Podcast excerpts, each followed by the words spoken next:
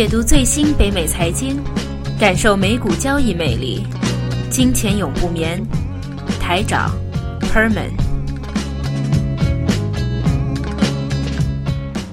大家好，欢迎大家收听四月八号的《金钱永不眠》节目，我是主持人 Herman，还有今天还有台长和 Michael。OK，你好啊，Herman。嗨，大家好，我是 Michael。好，大家好。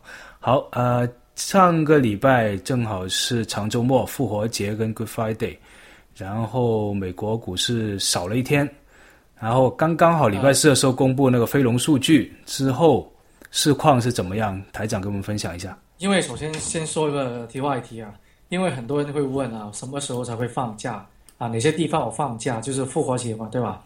那其实呢，如果有那个圣诞节的地方，应该会有复活节吧？嗯，是不是这样子，Herman？对，信基督教的都会有复活节，因为是耶稣受难跟复活嘛。哎，但是市场的开放或者是休市的话就不同了。因为像美国的话，北美的话是周五，我们叫 Good Friday，那就整个市场是关闭的。那周一虽然叫做 Easter Monday，那一因为就是那个耶稣的复活那一天嘛，对吧？是 Easter Easter Monday，、但美国市场是照常开的，北美也是开的，但香港就不同了，香港就是关闭的，啊，所以说就哇，最精彩的不是北美啊。最精彩是香港，那我们可能第二节会大概说一下，神州环节中国跟香对，跟香港话，真的是很夸张啊！呃，北美都没有这么涨涨的、呃这么幅度这么厉害啊。那基本上我们啊、复活节以后，其实是有一个比较啊、传统的东西，什么意思呢？一般的炒家在第一个长周末，第二个长周末的时候公布重要的数据，在这两个条件之下的话，通常长周末都不会做任何的东西。打个比方，都不会。如果做期货的话，都不会开，我们说为叫开仓，开仓啊，因为会有很大的问题。好，所以说这一次又有又非常好的一次验证了这一次的出发生。那什么意思？第一个长周末我都说了，周五是不开市的，周六跟周日总共隔了三天的时间，这是第一个。那第二个的话，美国是通常每个月第一个礼拜五都会公布重要的一些经济数据，比如说像非农就业数据啊，这些对市场都会有一个影响的一个数据出来。那它刚好啊，哇，我们其实也不知道为什么，其实周五的话基本上都大家都要放假，但它就是周五公布数据。那这个公布出来的结果呢，跟之前一贯这过去这几个月或者过去一年美国所公布的数据有很大的落差。它公布的数据是非常低的啊，就非农就业的话，预期会非常好，但是实际公布出来这错过预期了对，不单只是错过预期，而且是糟糕。哦，突然间就变糟糕了。对啊，我都说我们我刘呃，赫本我没有说我们这个节目啊，一直在就是说政府所公布的数据也不啊不要太相信。嗯，OK，哦这是政府公布的非农数据。对，对，呃，不要说某个国家、某个政府啊，全世界都一样，玩的那那都是那一套。他想要什么数据出来，就可以公布什么样的数据。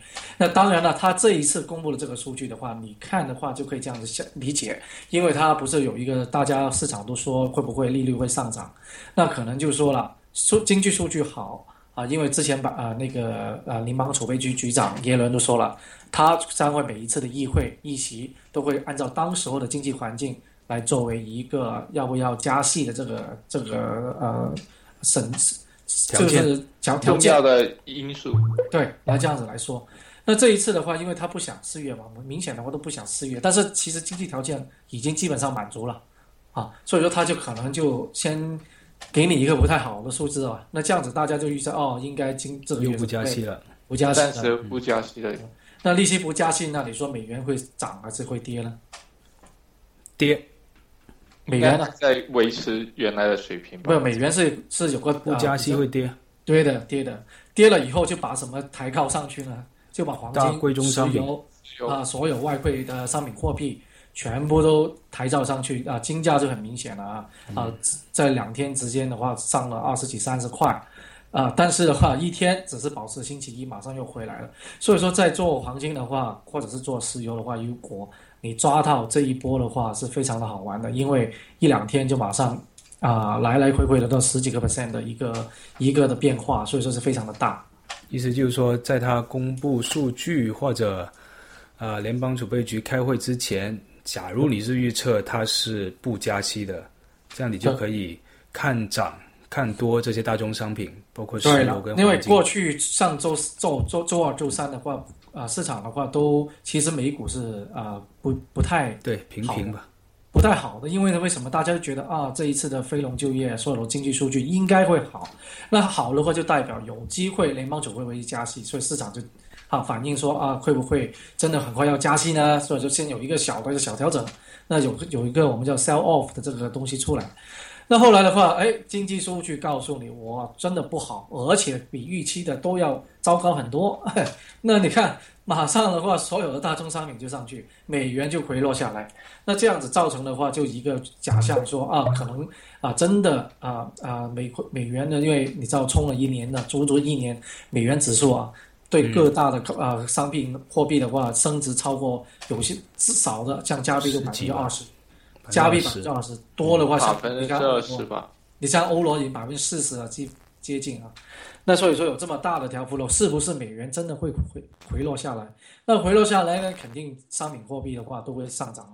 那很多人就追了啊，周一的时候就追空了，当然不是追空是最高，最高的话周二的话马上一个一调整回下来，美元又重新强势，美元重新强势，所有大宗商品像油价啊，昨天跌了两块啊，今天跌了三块。总共两天跌了十十个 percent 啊，这是油价，你看，而且油价还有个原因，就是伊朗那一边那个会谈也好像通过一些决议，然后慢慢会减少对伊朗以后的制裁，然后伊朗以后也可以加入这一个就石油出口的这一个国家行列里面。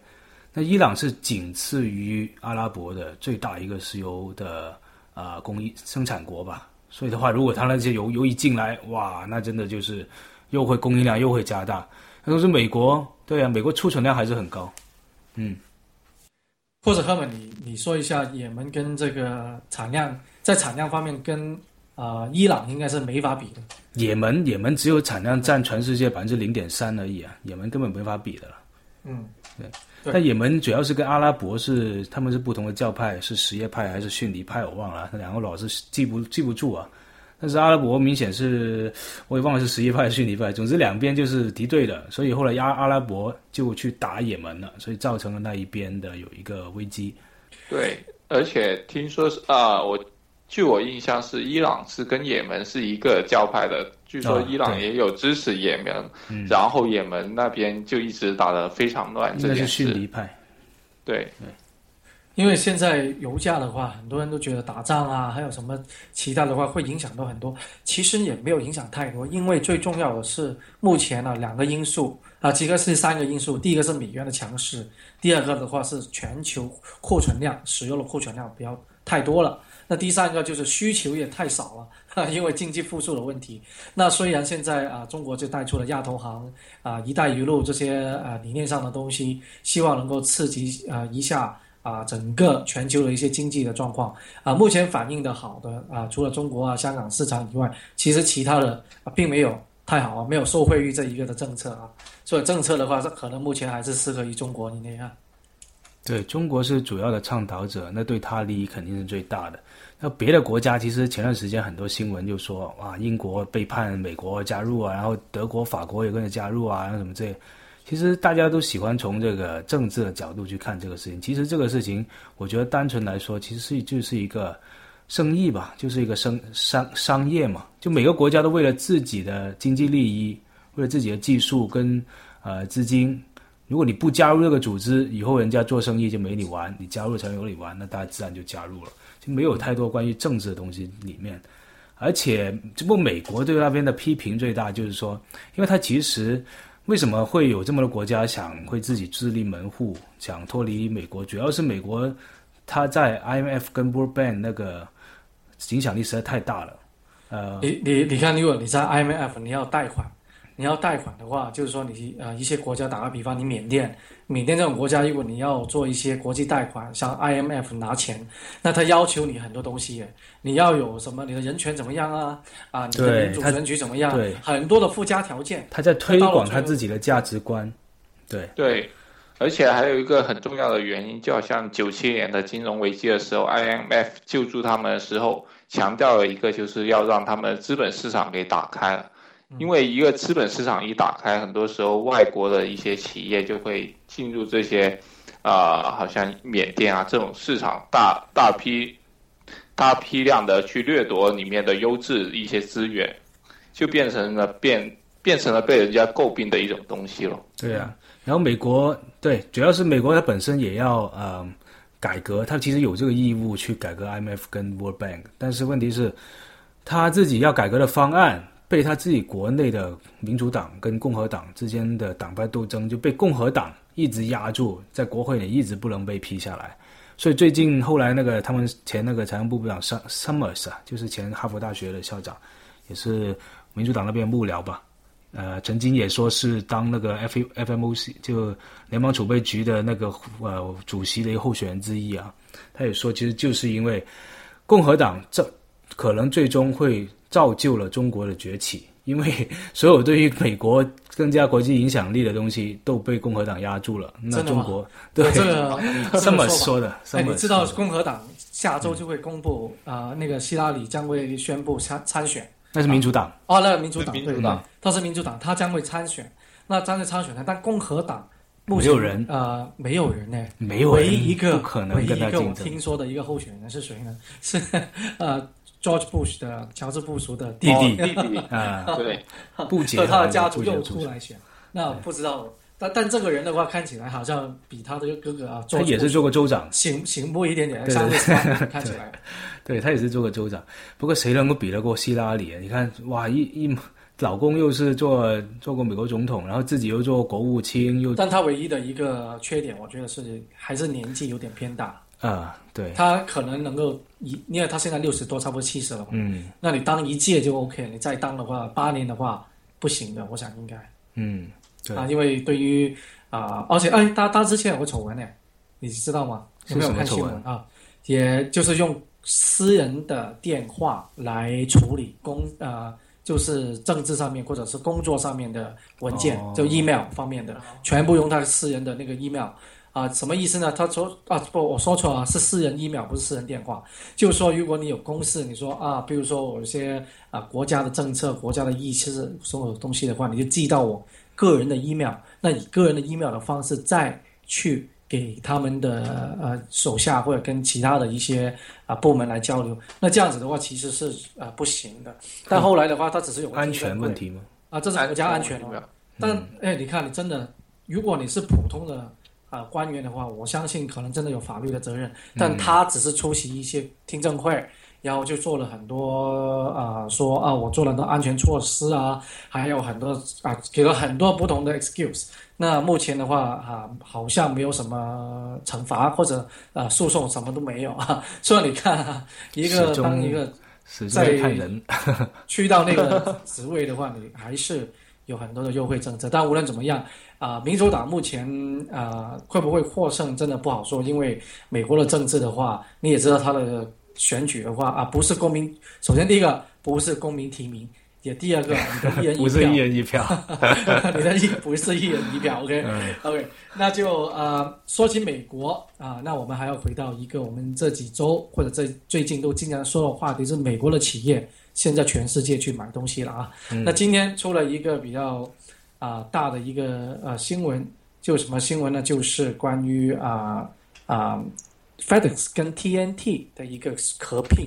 啊，如果说合并这个词，就我觉得应该用收购更加。它是 acquisition 还是 merger？啊，acquisition 是 buy out。嗯，buy out 的话就是说等于你要买收购它，因为呃是 FedEx，你都知道联邦储联联邦速递，联邦快递。联邦快递，嗯啊，基本上全世界最大的两个，一个是 FedEx，一个就 UPS，嗯啊，那如果是 FedEx 的话，我他付了多少钱呢？是付了四四十八亿美金，大概是四十四亿的一个欧罗。那这个其实不不不太呃，没有什么意外，为什么呢？因为首先第一个，现在美国人美国企业突然变有钱了，嗯，对吧？你看一年前对欧罗一点四。你现在一点零八，足足便宜了，呃，每一块欧罗便宜了三十二线的美金，对吧？打七折等于是。对吧？那为什么不到全球去买东西呢？第一个，那我们或者我们今天说说这个话题是关于物流业的，啊，这一个的收购被各大的投行都给予非常啊正面的一个看法，也 FedEx 的股价被各大的投行全部都是 strong buy，嗯，strong buy，现在的价格 FedEx 是一百七十几。那大家都看的话，啊，各投行出了很多的一年的股价，都说有二百四十来。现在多少？现在多少？现在一百七。现在到二百四啊，都看二百四。要看到二百四十。哇！那如果你按照这种蓝筹股来说的话，就非常的。对呀，这么大一个动力啊！哈哈，这个动力就不过能够理解啊。就如果不是说从呃，先我不知道它的财务报表，不知道的金融的数据，我只是从一个尝试或者一个 business 的尝试来说。物流业嘛，它始终要有很多发配中心、很多车、很多网点，那这样才覆盖出去。如果两个大的公司一合并起来，共享这一些资源，比如说共享那个车啊，共享这些网点啊，以前是一个仓库了，现在俩大家都可以用这个仓库啊。我在本来在城市没有仓库，现在我有了。我只要不是城市已经没有网点，现在有了，一下整个效率会提高。一个效率提高的话，成本肯定会降下来。成本降下来，同时生意又做大，市场占有率又做大，那肯定 earning 会提上来啊。所以说，我们的我们的网购也也帮助了很多。对，美国的网购其实很好的，我是很喜欢在亚马逊 .com 上面买东西啊，不是到 C A。其实网购的话，因为在美国的话，因为大家都知道很多都不方便，那种有些住在偏偏远的地区，你买东西的话，你根本很难买得到。那但是如果你在网购网购以后的话，因为他们全美国，特别是美国很便宜的啊，我们上次都说过了，它只要是用到那个 ground shipping 的话，就是用。啊，陆地的运输的话，其实它的费用一一点都不贵。对，而且就几天一两天时间的也是。啊，两三天吧。如果是 ground 的话，也没有一两天了。但是的话，真的也是跟国内的也差不多。而且它的仓库，那比如说亚马逊，它自己有发配中心的，它的仓库用的是很高科技了，甚至用了机器人啊这方面来。就是那个机器人，他说他人一天只能工作八小时，然后平时都要吃饭休息，是吧？机器人一天只要休息一个小时，是充电充一个小时。然后它二十三个小时都可以在仓库里面跑来跑去，而且每一个产品都有条形码的嘛，都记住在哪里。那个东西垒上去，垒到很高的那个路中间可以修得很窄，人走进去的话，六个路要修得很很宽，人才能走进去拿东西。但机器人只要机器人只有半米那么宽，它只要路就半米那么宽就可以进去拿东西了。所以它的仓库效率提高了，速度又提高了，然后放在哪里哪里拿也会提高。所以亚马逊在这方面是做的特别好。亚马逊它是用 UPS、FedEx 还是用自己的一个服务？它是用啊，我记得我收到它东西是用加拿大的，是用本地的，是一个快递公司，但我没仔细看是哪里，我感觉是他自己的，是他自己。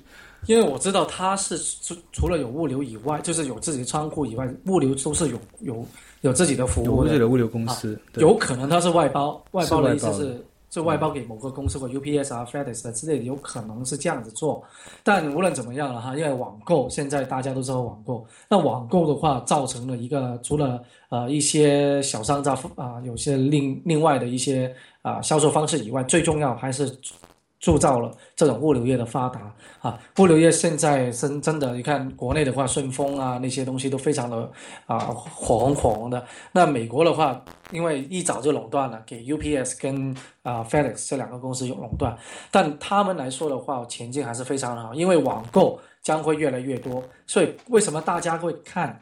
它的那个股价会越来越高，而且会啊几十 percent 几个月上涨，就是因为看好网购的占整个消费市场的那个份额将会，如果从北美甚至全世界来说都越来越多。对对对。但只是 TNT 这个是一个荷兰公司，但这个荷兰公司是欧洲占的比较重要的位置，FedEx 在欧洲的话反而没有那么多，好没有占有那么大的那个 exposure。所以为什么他要把那个 TNT 收购一下？当然也想啊发展一下欧。